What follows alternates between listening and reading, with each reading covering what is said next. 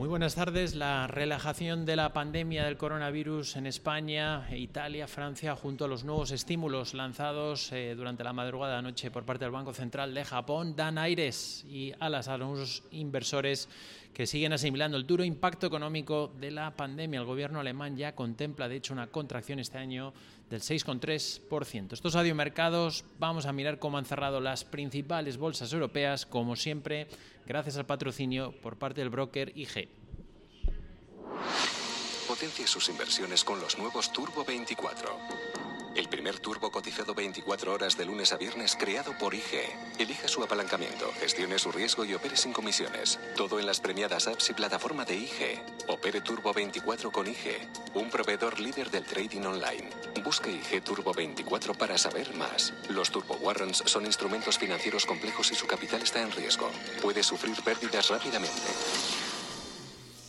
Bueno, unas bolsas eh, que tratan de prolongar el rally visto en el tramo final de la semana pasada gracias al optimismo eh, relativo a la pandemia del coronavirus, con cifras que siguen mostrando desaceleración de la enfermedad tanto en España, Italia y Francia y con las cifras de fallecidos registrando su nivel más bajo del último mes, lo que permite pensar una reapertura paulatina de las economías europeas. Todo mientras el coronavirus deja ya un saldo a nivel global de más de 3 millones de personas infectadas y más de 210.000 personas que habrían fallecido y con unos inversores que siguen evaluando y asimilando el impacto económico de la pandemia, hoy especialmente con las previsiones que están asumiendo el gobierno alemán de Angela Merkel de una dura contracción económica del 6,3% para la mayor economía de la zona euro.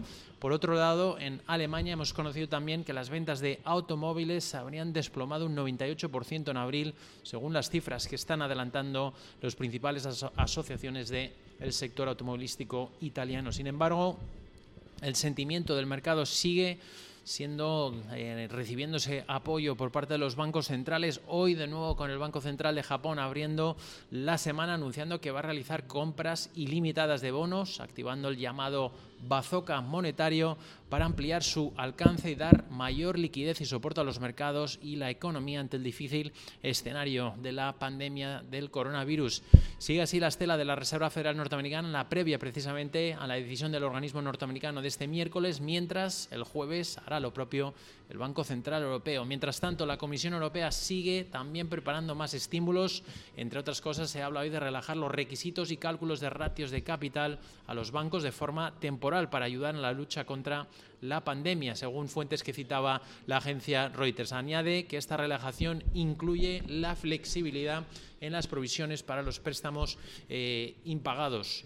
También eh, de levantar la mano con las ayudas estatales a compañías de sectores clave afectados por el coronavirus, en concreto de que las empresas de la Unión Europea afectadas por el COVID-19 puedan obtener préstamos de hasta un 5% de su facturación. Por otro lado, buena parte del foco ha estado hoy en Londres, donde el primer ministro británico Boris Johnson ha reaparecido tras superar el coronavirus en su vuelta al trabajo. Ha mostrado optimismo, asegurando que ven síntomas de que el pico de la pandemia se está pasando. Ha llamado a defender el Servicio Nacional de Salud, pero al mismo tiempo ha avanzado que pronto revisarán las medidas de confinamiento porque asegura que entiende que la preocupación de los negocios ante la paralización de la economía. Con todo ello, como les decíamos, las bolsas europeas de hecho han acelerado las ganancias en estos últimos instantes, han cerrado en máximos intradía. Eh, París, el K40 sube al cierre un 2,3%, cierran los 4.494 puntos. El DAX de Frankfurt 3% de ganancias, más de 300 puntos intradía habría ganado el DAX, el índice germano, cierran los 10.644 puntos. El Stock 50 cierra con ganancias del 2,4% en los 2.877 puntos. FTSE 100, el índice londinense, gana un 1,3% en los 5.829 puntos y Milán ganancias cercanas al 2,9%, cierran los 17.340 puntos y por último aquí en Madrid el IBEX 35 cierra con ganancias del 1,7%, cierra en los 6.722 puntos. En el plano empresarial, sin duda un día más pendientes de los resultados empresariales, también esas ayudas que están llegando al sector de las aerolíneas, entre otras, hoy pendientes de cómo ha reaccionado Lufthansa, que ha llegado a presentar eh, ganancias superiores al 7%, finalmente la apertura ha sido de un 10,5% eh, tras las ayudas que está recibiendo eh, por parte del gobierno alemán. También hemos conocido hoy por parte de Deutsche Bank, el mayor banco de Alemania, que espera anunciar un beneficio neto de 66 millones de euros correspondiente a sus resultados del primer trimestre del año, que serán publicados este miércoles, según habría adelantado la entidad, y que podría batir las expectativas en el mercado, lo que ha hecho, ha impulsado hoy, ha sido el valor más, eh, más alcista dentro del DAX de Frankfurt, ha subido cerca de un 13%. Bayer, que ha sumado también, ha sido uno de los principales protagonistas en la jornada, ha subido un 5,8% tras presentar hoy un beneficio de 1.489 millones de euros, un 20% más, eh, dice el grupo químico y se ha visto beneficiado por el aumento de la demanda de algunos de sus productos debido a la pandemia del coronavirus.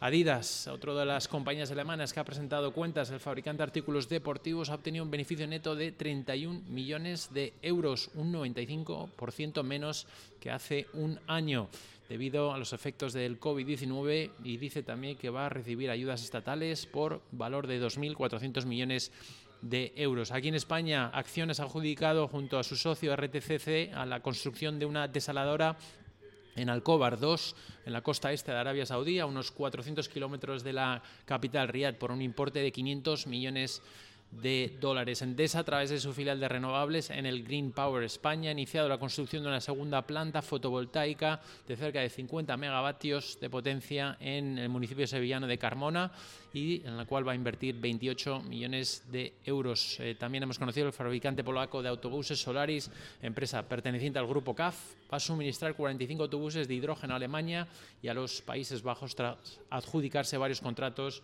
por un valor de mercado de 25 millones de euros. Iberdrola, que ha logrado una financiación por 416 millones de euros para seguir creciendo en Brasil. Por nuestra parte, eh, desde Mercados, vamos a seguir en directo, como siempre, hasta el cierre de Wall Street. Estamos también pendientes de la rueda de prensa que está dando a conocer, como siempre, a estas horas, el gobernador del estado de Nueva York, Andrew Cuomo, está informando sobre 337 nuevos fallecidos en el estado de Nueva York en las últimas 24 horas, por debajo de las 367 que dio a conocer ayer. Dice que los casos de nuevas hospitalizaciones están siendo planas, por lo tanto, en línea con la referencia de ayer de unas 12.839 personas. Y eso sí, dice que la línea parece sin duda estaría, eh, estaría aplanándose la curva eh, de nuevos casos. Dice el, nuevo, el número total de fallecidos alcanza ya en el estado de Nueva York 17.303 personas versus las 16.966 de ayer. También pendientes de las dos subastas que está realizando el Tesoro norteamericano. Eh, acaba de realizarlo, de hecho, en la referencia seis meses lo ha realizado un 0,15%, ratio de cobertura lo realiza Uh, vamos a ver cómo lo ha realizado este al 3,25% es el ratio de cobertura y cubre los 51.000 millones esperados por parte del mercado. Que tenga una buena sesión de trading en Wall Street.